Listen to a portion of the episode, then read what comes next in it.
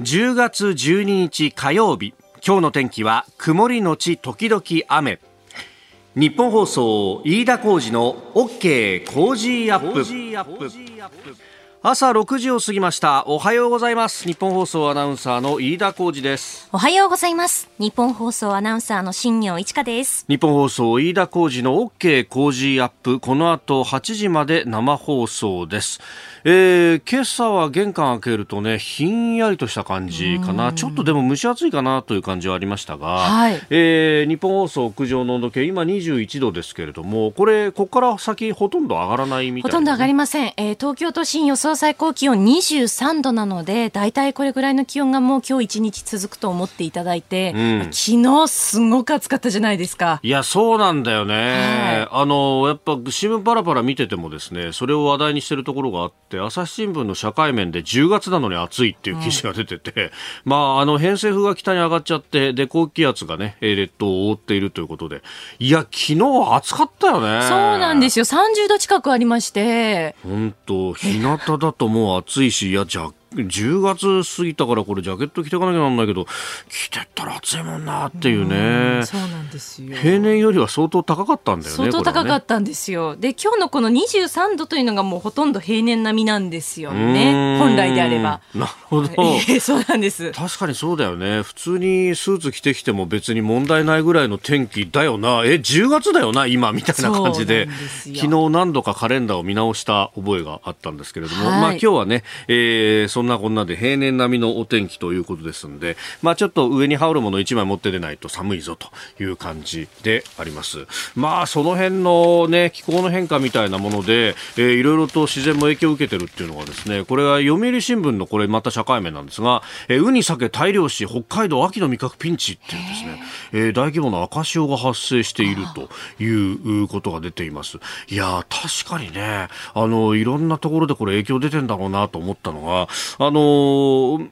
まあ、たまにですね、えー、スーパーに、まあ、買い物に出るんですよ、はい、でここのところはねあの野菜の値段がなんて話をしてたところがあったと思うんですが、うん、この間ですねあのスーパーで、まあ、野菜コーナーを抜けてでその後に大体魚コーナーがあるじゃないですか。で魚コーナーをこうふーんと物色していたらですね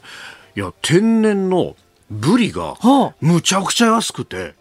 このなんかね、20センチから30センチぐらいのこう幅の、はい、まああの、お刺身用の柵がですね、580円で売られて、で、しかも、天然物生って書いてあって、なんだこれあと。いうふうに見たんですよ。これすっげえ安いなと。うんうん、もう刺身にしたらですね、あの2、3人分余裕で取れるぞぐらいのものなんですけど、で、えー、見ると、北海道産ブリって書いてあるの。で、あ、で、思い出したのが、あのーブリが最近北海道でやたら取れてるんだという話があって北海道っていうとまさにこの鮭だとか、あとサンマだとかね、い、うものが、えー、有名なんですが、あのー、それって冷たい海流に乗ってやってくるわけじゃないですか。で、ところがその親潮がなかなかこう南下してこないっていうところで、で、むしろ南からやってくる暖流に乗ってですね、ブリがどんどんと北上して、今や北海道で網にかかるんだと。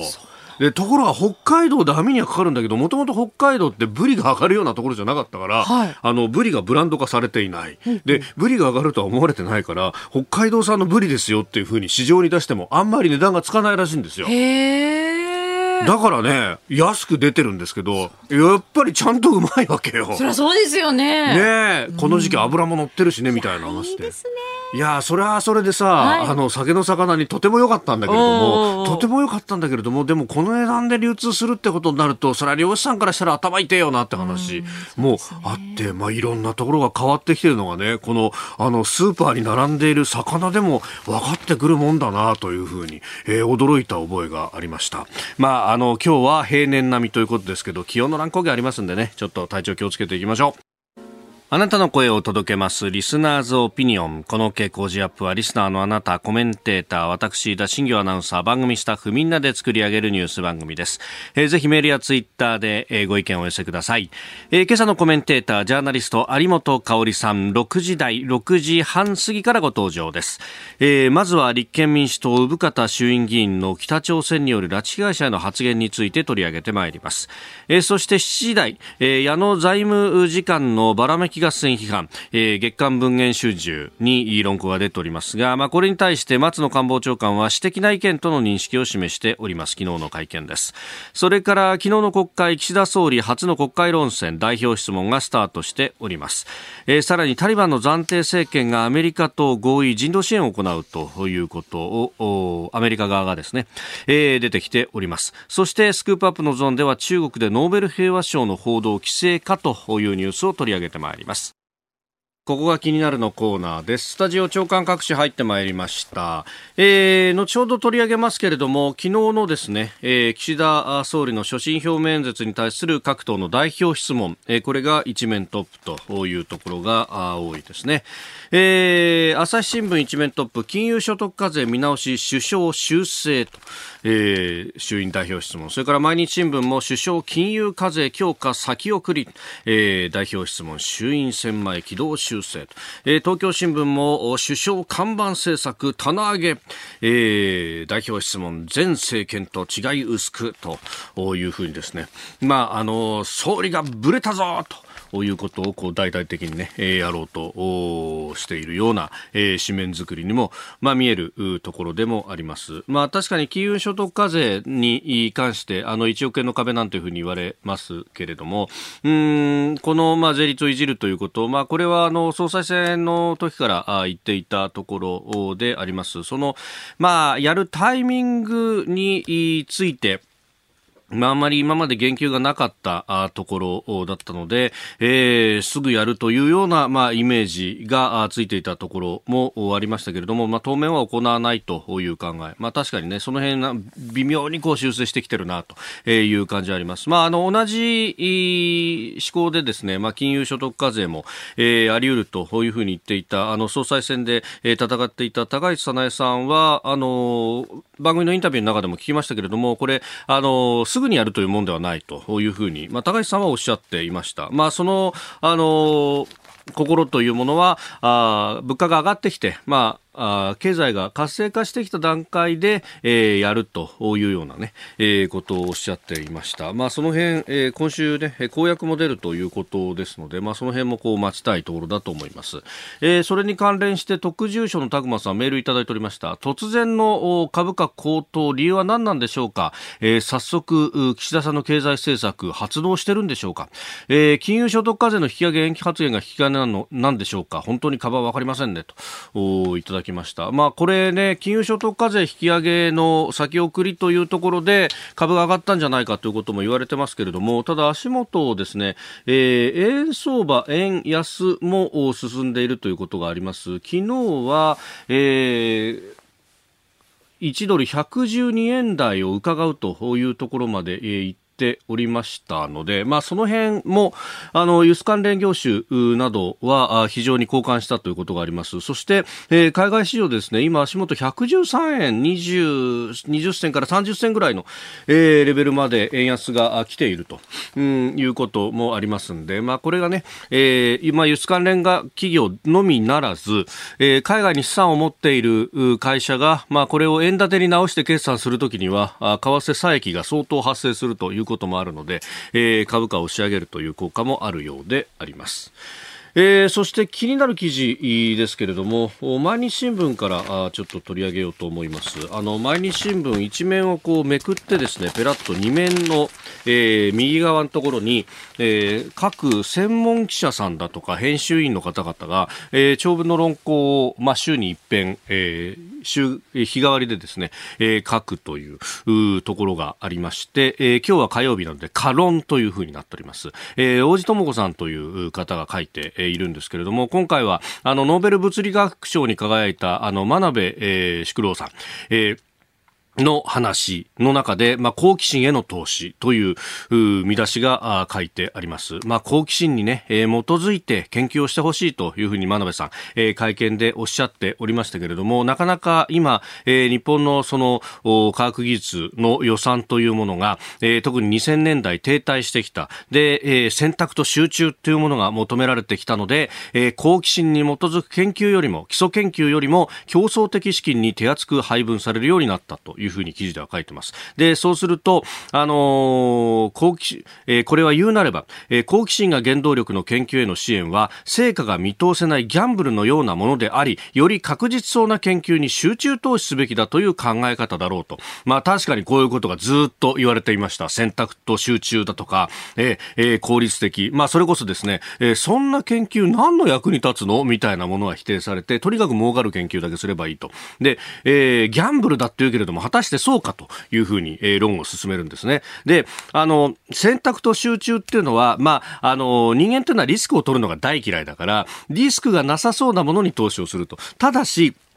じゃあ、リスクをなさそうかどうかっていうのが、本当に人間がわかるのかと。で、あの、イメージとしても確かに、それ人間神じゃないからわかんないよね、というふうにも思うんですが、えー、ここでですね、おじさんは、えー、アメリカの科学誌サイエンスの論文を引いてきます。で、えー、2016年に出た論文で過去の実績を踏まえて研究費を配分しても期待通りの成果が出るかわからないと。だから逆に選択と集中なんてことで当てずっぽうにですね、これが儲かるかもしれないとか、これが、えー、成功するかもしれないって言って資金を投じることの方がよりギャンブルじゃないかというふうに、ええー、あの論を進めていくんですけれども、いや、私もまさにその通りだなと思うのと、もう一つですね、ギャンブル好きとして思ったのが、あの、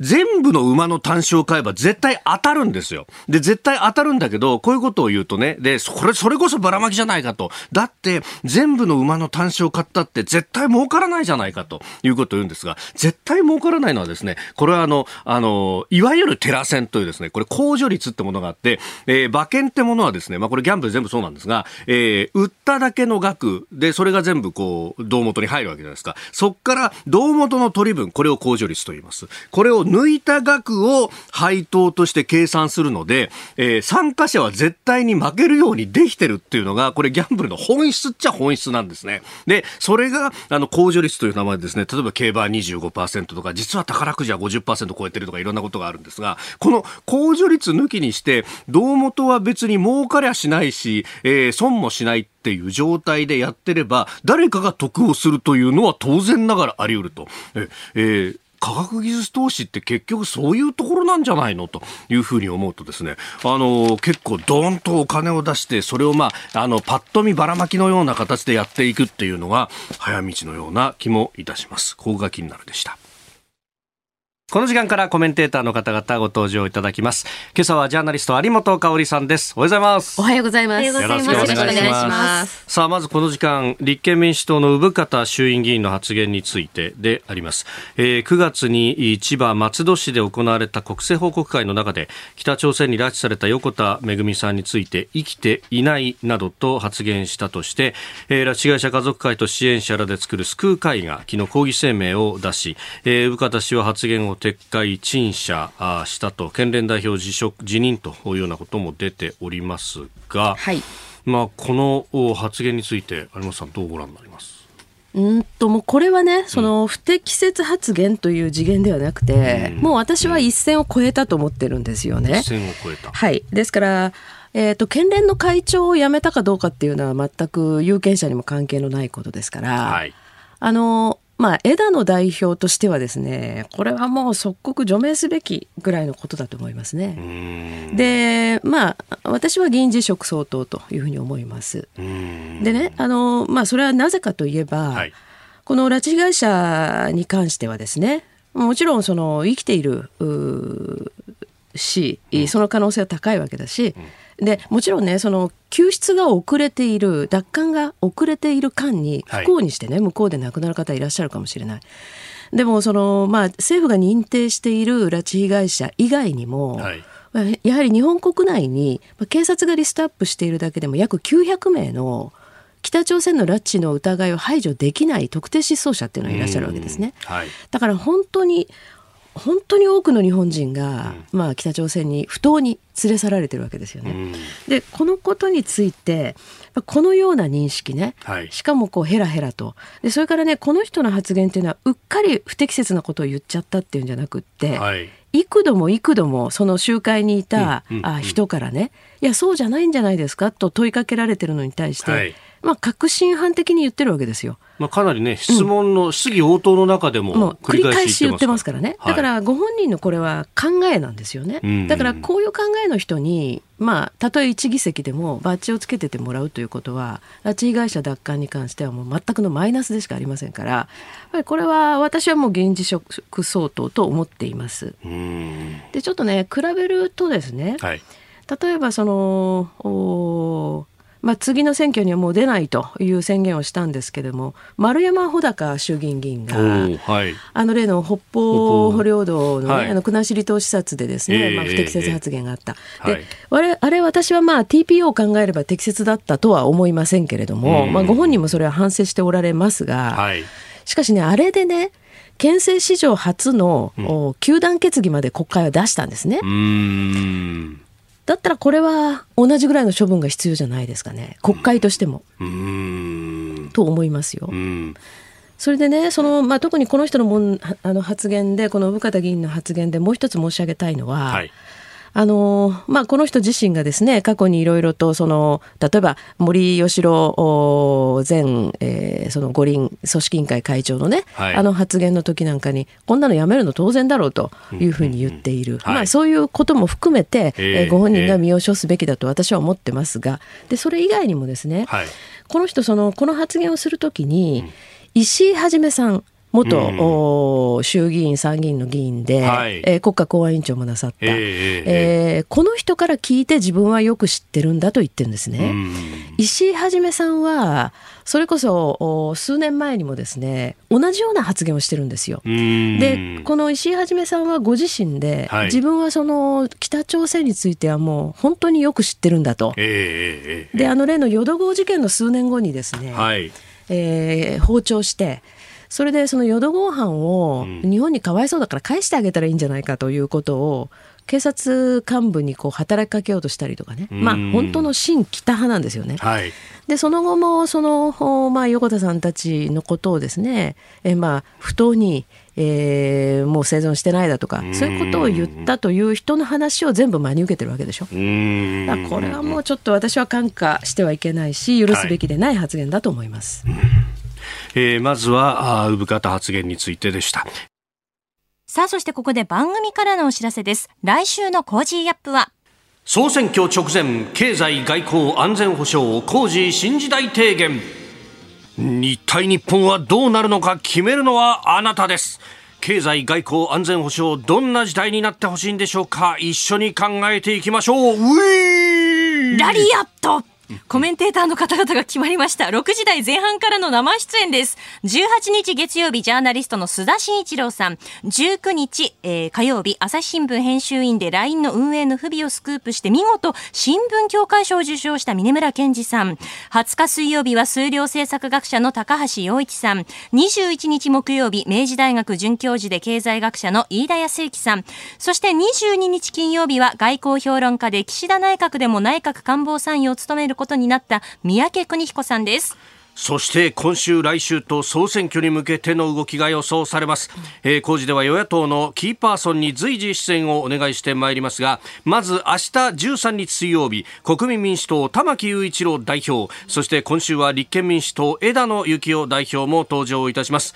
で18日月曜日はおなじみ自由民主党参議院議員で作家青山茂春さんが登場です。どうぞご期待ください。さあさらにですね6時40分過ぎからの黒木ひとみさんの朝ナビにはオールナイト日本ゼロで大人気、テレビプロデューサーの佐久間信之さんが毎日登場です。そしてプレゼントは千葉の美味しいカレー、その名も情熱カレーが毎日あなたに当たります。来週1週間の飯田浩二の OK 工事アップ、よろしくお願いいたします。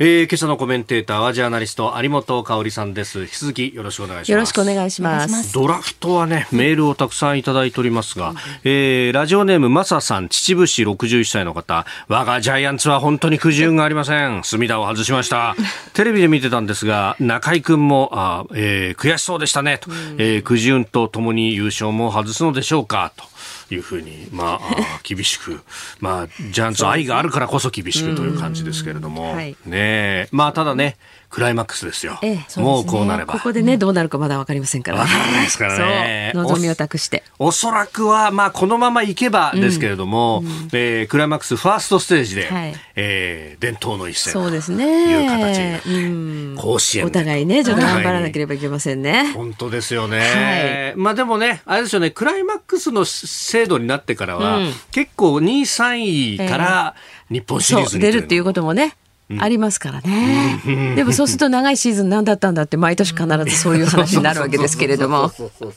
本当ですよね、えー、まああの今日から東京ドームで、巨人阪神3連戦そうですね。ねえ。ー、ジャイアンツメルセデス。そして、えー、阪神は青柳投手の先発と。やそうなんですよ。雨が降るんでね、うん、えー、そうですね。青柳投手はいいんじゃないかとも思いつつでもドーム球場だから変わんねえかと、ね、いうところ。まあシーズンここまででもね10月になってもっていうことを考えると、ね。えー、ね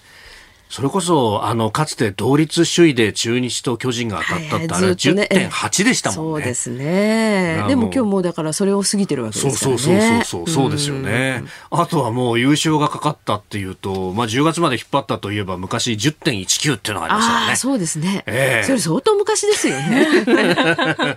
近鉄とロッテのね、ねダブルヘッダーという。はいはい、えー、まあまあまああ、まだまだ。まだまだ。まだまだ。えー、はい、盛り上がっていきましょうよという感じで、うん、えー、えー、やっております。あの、マジック9になってますけれども、はい、さあ、セリーグ優勝実況は誰だクイズというのを、うん、えー、ショープナイターでもやってますので、そうなんですよ。これを誰が引き当てるかっていうのも。持っているアナウンサーは誰だっていうクイズなんですよね。それこそその10.8の時なんかも、はい、もう、あの、ショープナイター中継あん、レギュラーではない時期に入ってたんで、えーえー、あの当時若手だった松本秀夫さんが、とりあえずこう勤務つけられたら、回ってきちゃったよみたいなことになったっていうのを聞いたことがああそうなんですか、えー、うん。ここでポッドキャスト YouTube でお聞きのあなたにお知らせです。お聞きの配信プログラムはニッポン放送飯田浩司の OK コージーアップの再編集版です。AM、FM ラジオ、ラジコ、ラジコのタイムフリーではニュースだけでなく様々なコンテンツをお送りしていますスポーツの最新情報やエンタメ情報医師が週替わりで登場健康や病気の治療法を伺う早起きドクター。さらに羽田美智子さんの「いってらっしゃい」黒木ひとみさんの対談コーナー「朝ナビ」など盛りだくさんです。ぜひ AM、FM ラジオ、ラジコ、ラジコのタイムフリーでチェックしてください。あなたと一緒に作る朝のニュース番組飯田浩司の OK コージーアップ。ニッポン放送の放送エリア外でお聞きのあなたそして海外でお聞きのあなたからの参加もお待ちしています。あなたと一緒にニュースを考える飯田浩二の OK 工事アップ。では7時台最初のニュースはこちらです。矢野財務次官のばらめき合戦批判に松野官房長官が私的な意見との認識を示す。財務省の矢野浩二事務次官が、えー、月刊誌文藝春秋に寄稿した論文で、えー、与野党の政策論争をばらまき合戦と批判したことについて、えー、松野官房長官は昨日の記者会見で私的な意見として述べたものだとの認識を示しました。えー、更迭の可能性については答えを差し控えると述べるにとどめたということで、えー、ありますが、はい、これを選挙前に出してくるっていうね。まあ私はこれも更迭相当だと思いますね。というのはやっぱり事務方のトップがねえーまあ、行政のその事務方のトップが、はい、こうした政治的発言をわざわざ商業誌でするというのは、別に個人的な意見だからいいという問題じゃないでしょう。うんその完全にそう職業としてのノリを超えてますよね。これをいいんだとい。うふうにするんだったらば、例えばね今から12、3年前だったと思いますが、はい、当時あのえー、航空幕僚長だった田母神さんがね、はい。えー、田母神論文と言われるので、結局更迭されたじゃないですか。えー、そうでしたね、それとはどういう釣り合いが取れるんですっていう話なんですよ。ね、あれもてね、うん、えー、私的な意見だと。はい。だからね、例えば6時台に、そのまあこれは議員の問題ですけれどもね、はい、あのうん。えー、まあ、その、要するに発言の内容とか、うん、はい、あるいはその、まあ、発言の正しさですね。正しさっていうのは内容だけじゃなくて、立場的にどうなのかっていうことを考えたときに、はい、どう処分するかと。いうことに釣り合いが取れないと、おかしなことになりますよね。うん、ダブルスタンダードね、そうなんです。もうダブルスタンダード、トリプルスタンダードになってしまうのはおかしいから、うんまあ、やはりそういう意味で生方議員に関しても私は国会で糾弾決議をすべきだし、うん、それからこの松野官房長官は更迭すべきだと思います。うん。矢野財務次官を、はい、うんだけど最近あれですねこの月刊の文藝春秋がどうもこう政界を揺らしてますね。まあそのことのその是非は置いといてもね、はい、要するに8月にはその高市早苗さんがねね、はい、えー、総裁選に出ますというのをこの文藝春秋で、えー、まあ言ってみれば第一声挙げたわけですですよね。はい、で高市さんの経済政策っていうのはまさにこの松野さん的に言うのであれば、あ、松野さんごめんなさい、はい、矢野さん的に言うのであれば、ええー、ばらまきだと。うんまあ本当あの名指しにこそしないけれども、えー、まあかなりね、そうですね、えー、それに近い形でこれ書いてますよね。書いてますよね。うん、だからまあ雑誌ってのはいろんな意見が載ってもいいし、はい、雑誌そのものがあんまり強烈にイデオロギーを持つ必要もないですけれども、まあよくもここまでね、はい、えー、そういった騒ぎの元を作っていて、まあある意味雑誌としてすごいなとも思いますけれどもね。うんうんうんう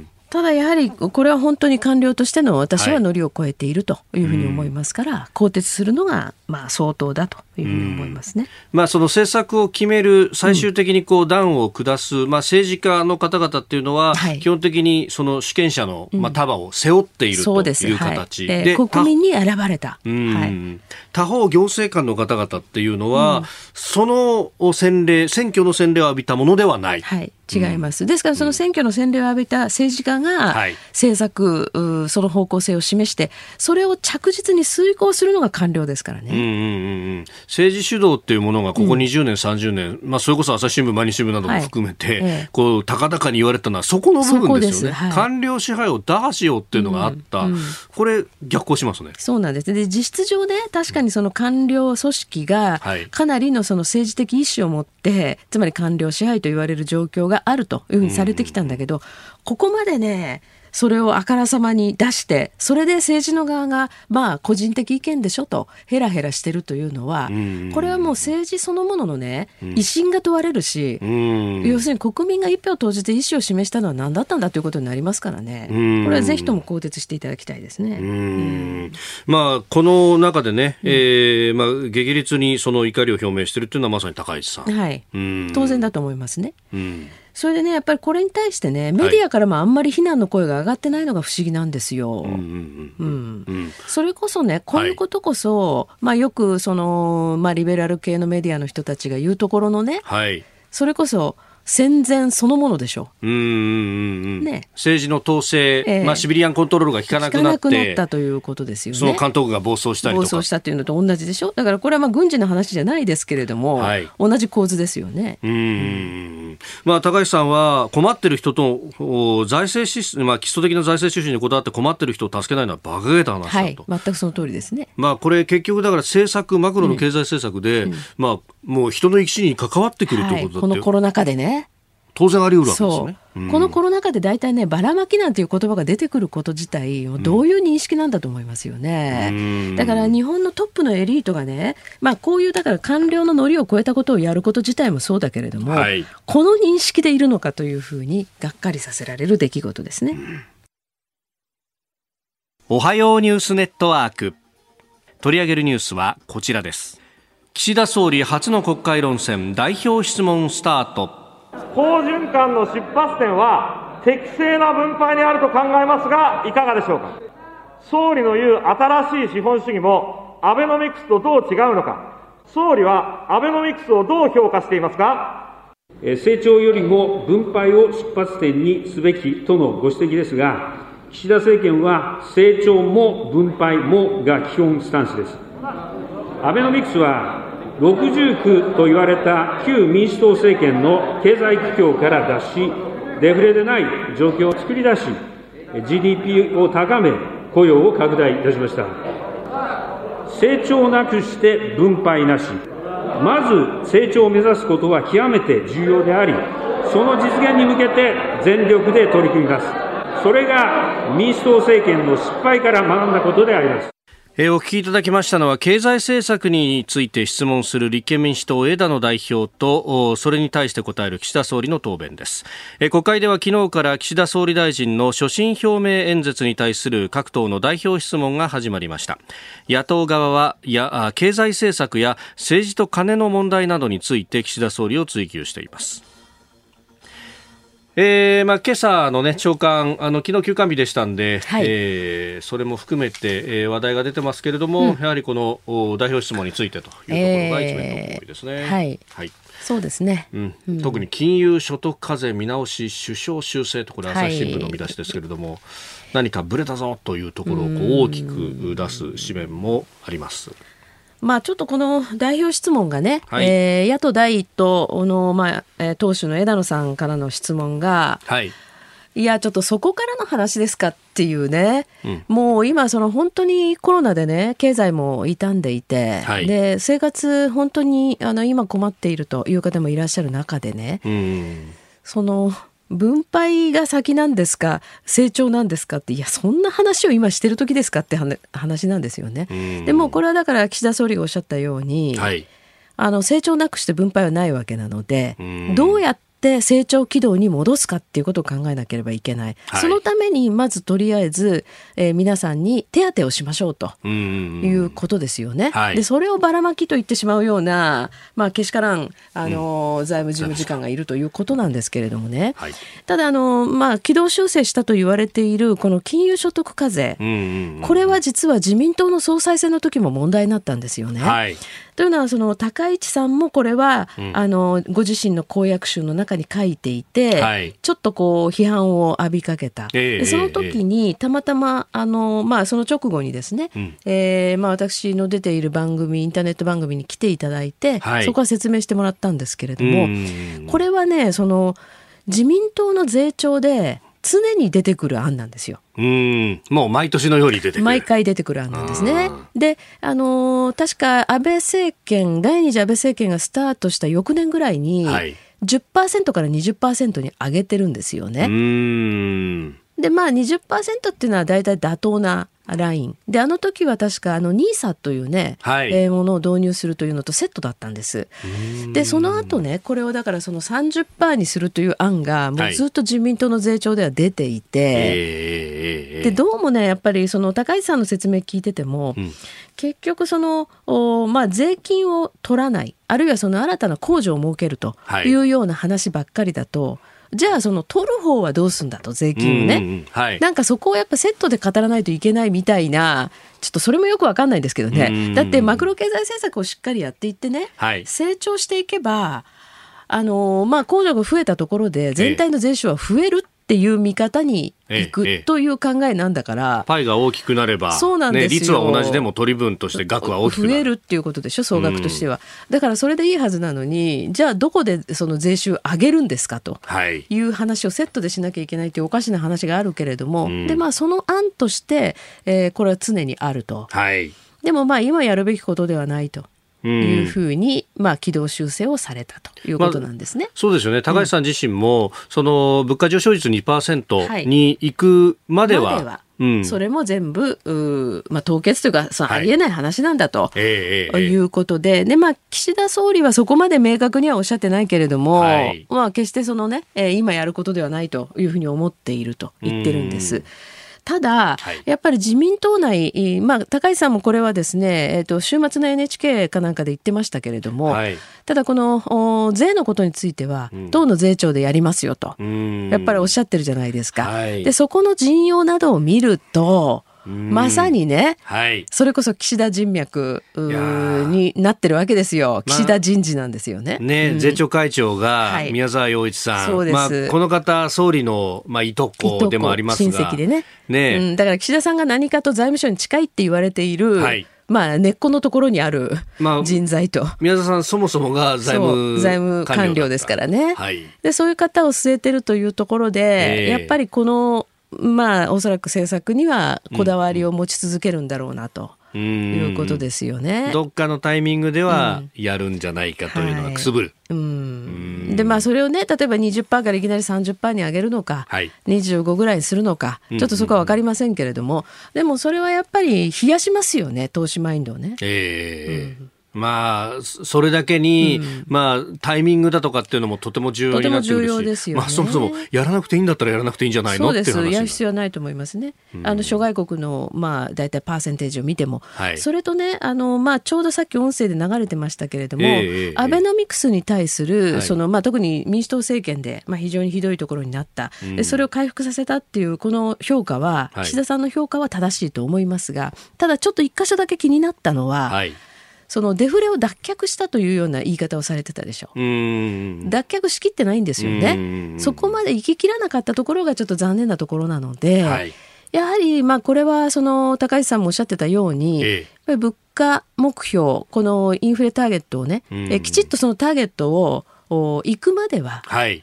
そういったその冷やすようなことというのはもう一切やめてね。うん。高橋さん注目されたのはプライマリーバランス、はい、基礎的財政収支の黒字化目標はい、黒字化もこれも凍結すると。うん。物価目標上がるまで凍結。よ。はい。うん。結局ここの部分が強力なタガとしてはまってしまって、うんはい、物価を上昇させるような、うん、あるいは景気をこう上げるような政策が打ちづらくなる。そうなんですよね。うん。だからそれはやっぱりダメでね。はい、で確かにその特にまあ将来に対する投資、えーということですね。これもっと積極的にやるべきで、私もやっぱり政府投資をもっと増やすべきだというふうにも思いますのでね、そこらあたりを岸田さんが本当はどう考えているのかっていうね、はい、その格論をむしろこの代表質問で引き出してほしかったんですね。というのは国会も終わりなんですから。うん。委員会もやらないんですから。予算委員会立たないということがまあ実情ね、もう見えてしまっているという、そう。だからやっぱり岸田総理のどこかふわっとしているね、はい、えー、このまあ経済政策とかあるいは経済に対するビューですよね。見方ね、はい、やっぱりここの格論をもっときちっと正してほしかったんだけどまあちょっとこの質問ではね論戦ってところまで行ってないですもんね。残念です。まあ、コロナ対策にしても、まあ、相当こうね、えー、具体的というよりはこう格論、総論的な、ふわっとした感じのものになって、そうなんですよね。まあ、あの、大臣に、うん、まあ、この人材確保だとか、うん、えー、在宅療養者に対する対策を、お早急に示すように指示をしたんだと。指示をしたと。そそその中身知りたいっすみたいな、ね、そうなんですよね。それとあのまあ先ほどねあのニュースで読んでくださってたように、うん、ようやくその治療薬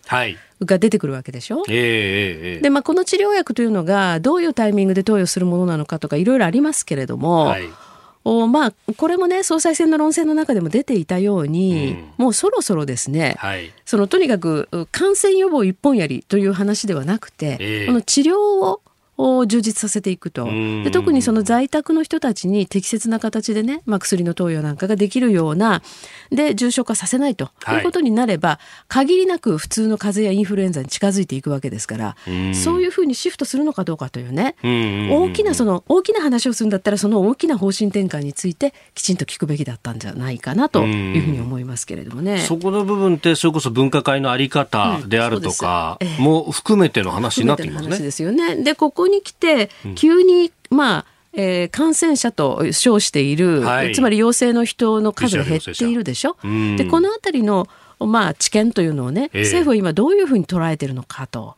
いうようなところももっと厳しく正してほしかったですね。うん。結局ね、これ対策だっていうことで人流を抑えるんですってことをやってきましたが、えー、人流が抑えてなくてもこうして下がるし。下がるしね。あるいはね、オリンピック中とか人流を抑えたけど上がると上がるというね、うん、そうなんですよ。で、じゃあその、まあ、検査の数とかね、検査のありようもどうなってんですかとか、はい、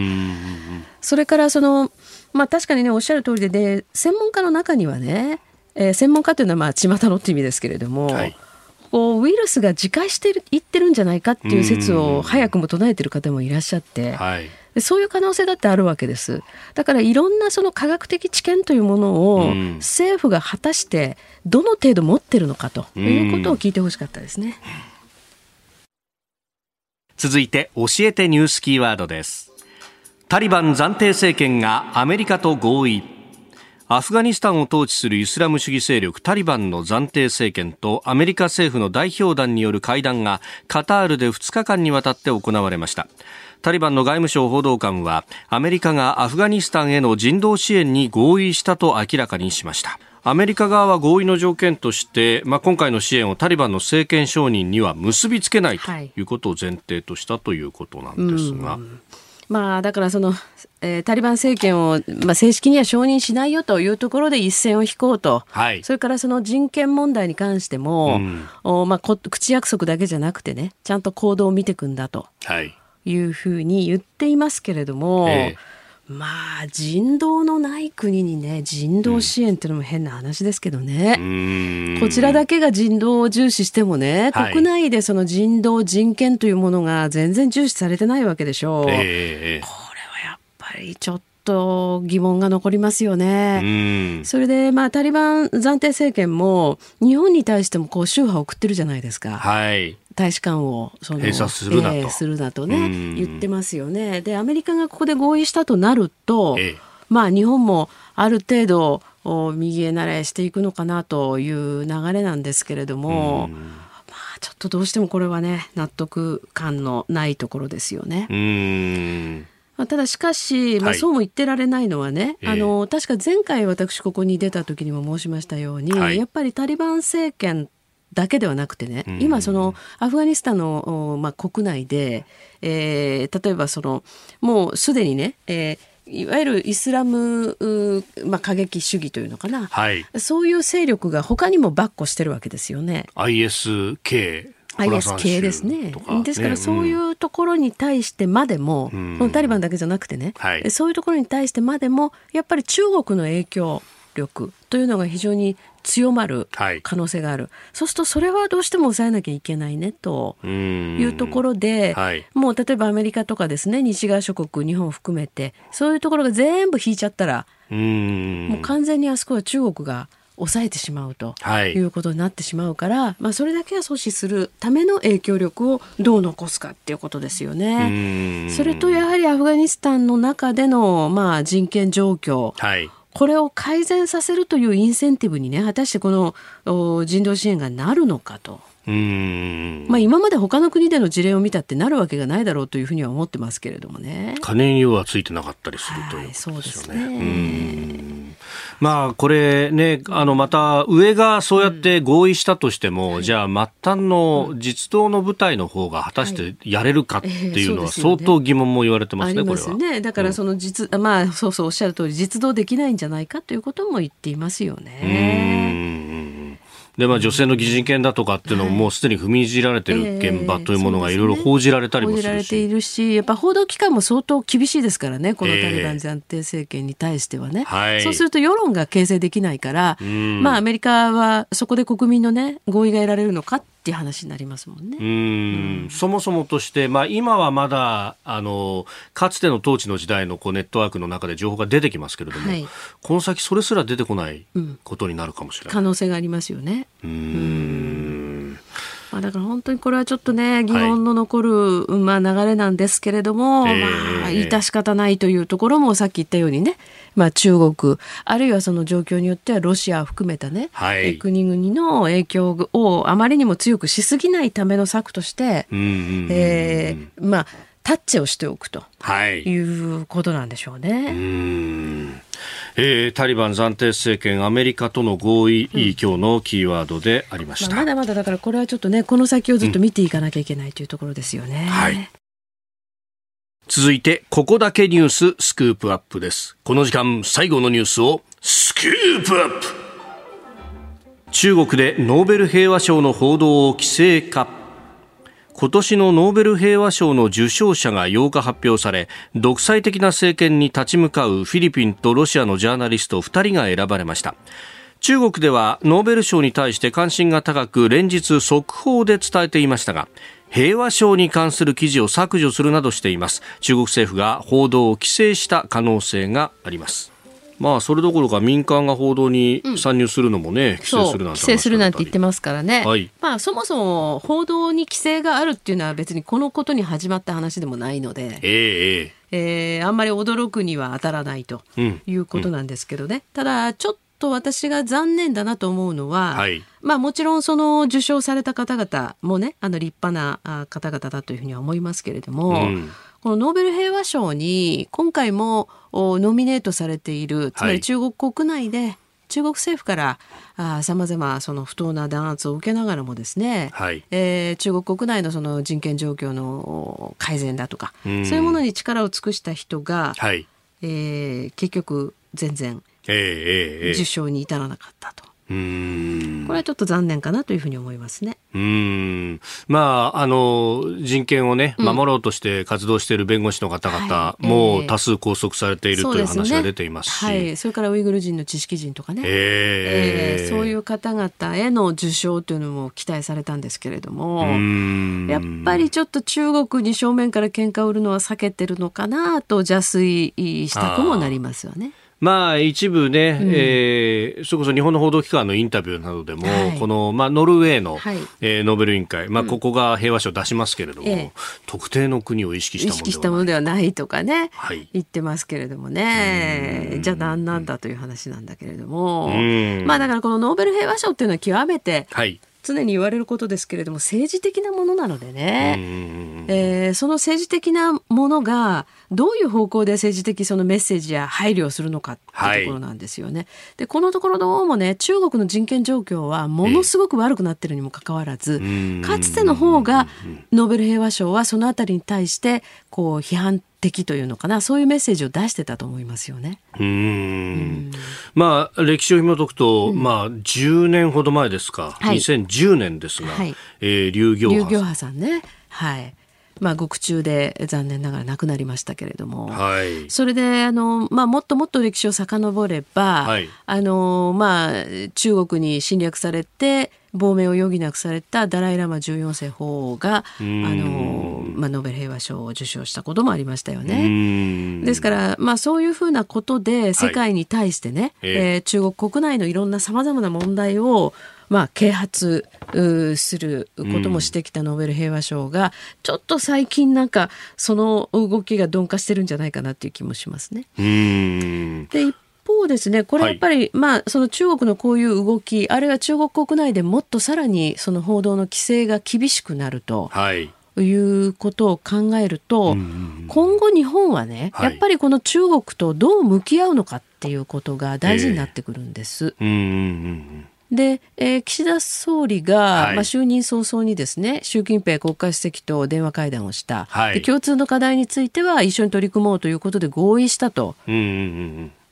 何それ？みたいな感じなんですけど、まあ、共通の課題、その具体例みたいなものはね、うん、特に報道されてない。そう言われずなんですよね。はい何それって感じなんですけどね。でもう間もなく北京で冬のオリンピックあるでしょ？そうですね。これについてやはり政治的なボイコットっていうのを考えるべき時だと思いますよね。あのアメリカなどはね、はい、あの特に下院のペロシ議長などがその外交的ボイコットについての話は、うんね、外交的ボイコットというのは必要な選択肢ですよね日本にとってもね、はい、だからそういうことが全然なんかこう話題として聞こえてこないのと、はい、それから今国会が開かれてますけれども、はい、14日にはもう解散でしょ？そうですね。そう言われてますね。じゃあ中国の人権問題に対する非難決議をどうするんですかとかですね。これ前の国会で棚上げになったまま。そうなんですよ、えー、でこのね、えー、臨時国会で冒頭でやるとかやらないとかいう話話もありましたけれども、はい、どうなってるの？と。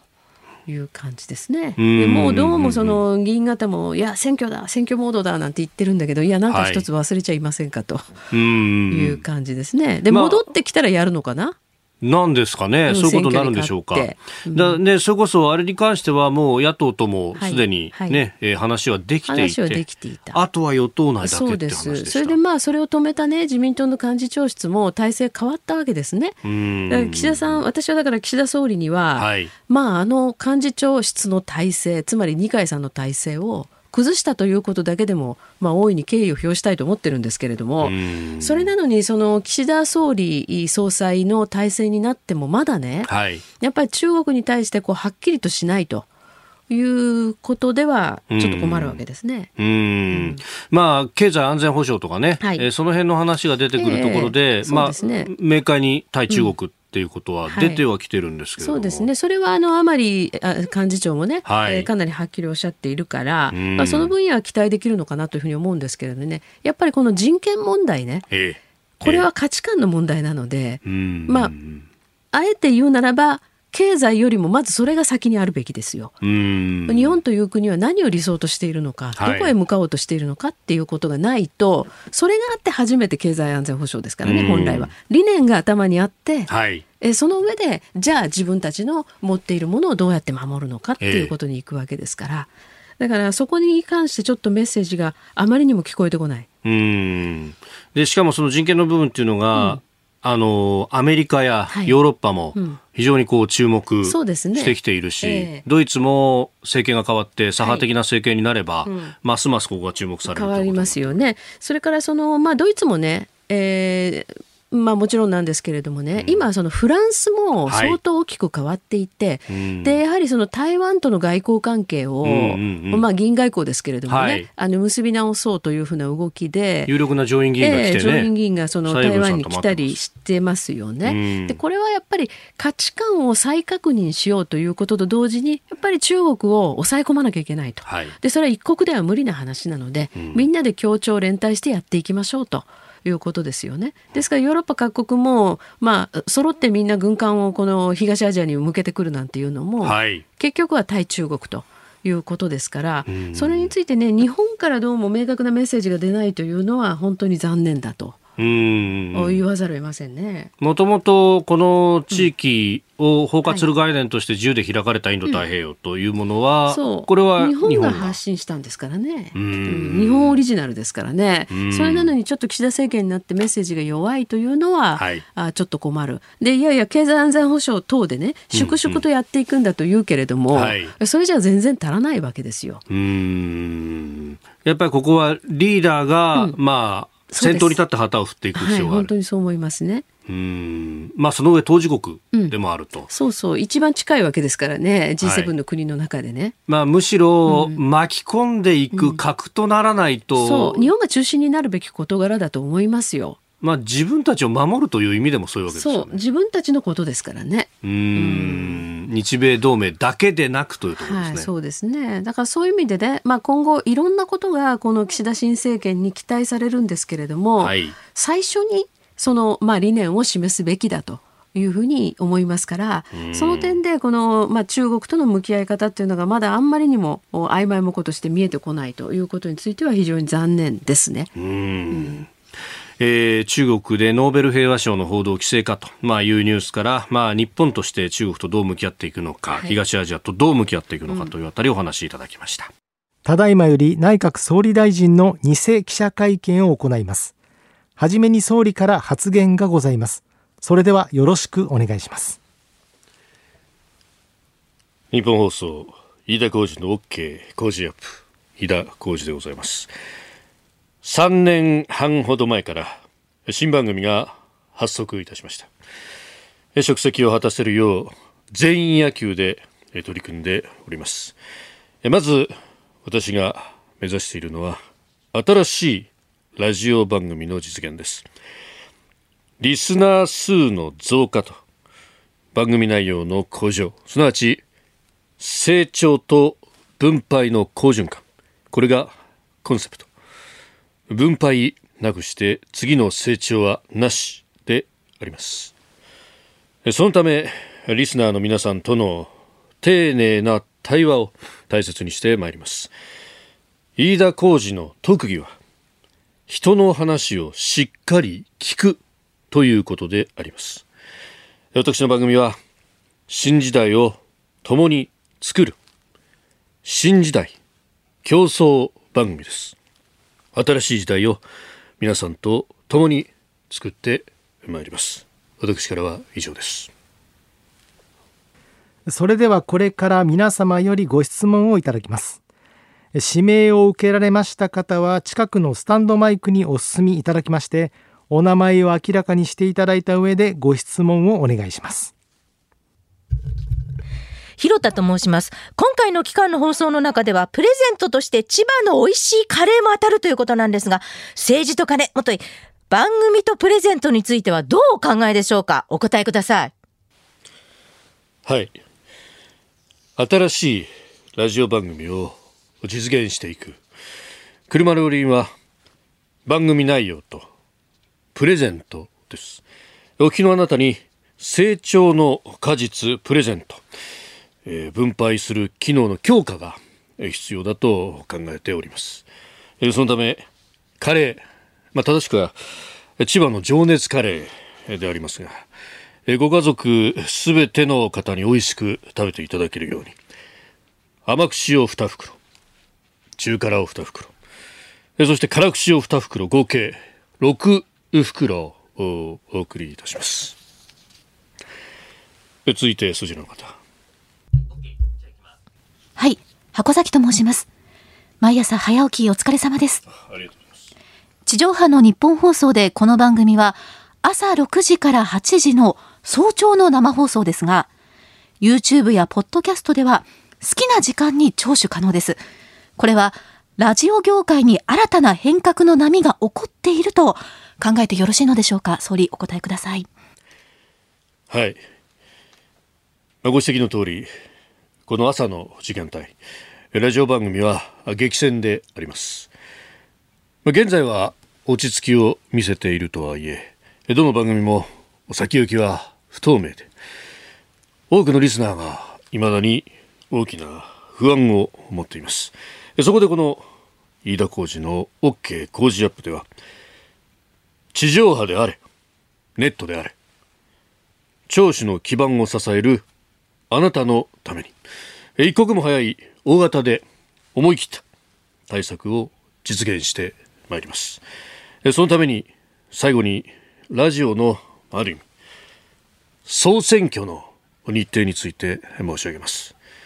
可及的速やかにリスナーのあなたから最新のご信任をいただいて番組を担っていく必要があります。以上のように考え10月中旬のこの時期東京神奈川千葉埼玉。首都圏の1都3県を中心にしてある意味の総選挙を行うことといたします。この飯田にお任せいただけるのかそのご判断をいただき可能であるならば信任をよろしくお願いしたいと思います。最後に一言申し上げます。日本放送飯田浩司の OK 工事アップは令和版リスナー倍増計画。これを目指してまいります。ご清聴ありがとうございました。それでは以上をもちまして本日の記者会見を終了させていただきます。ご協力ありがとうございました。ありがとうございました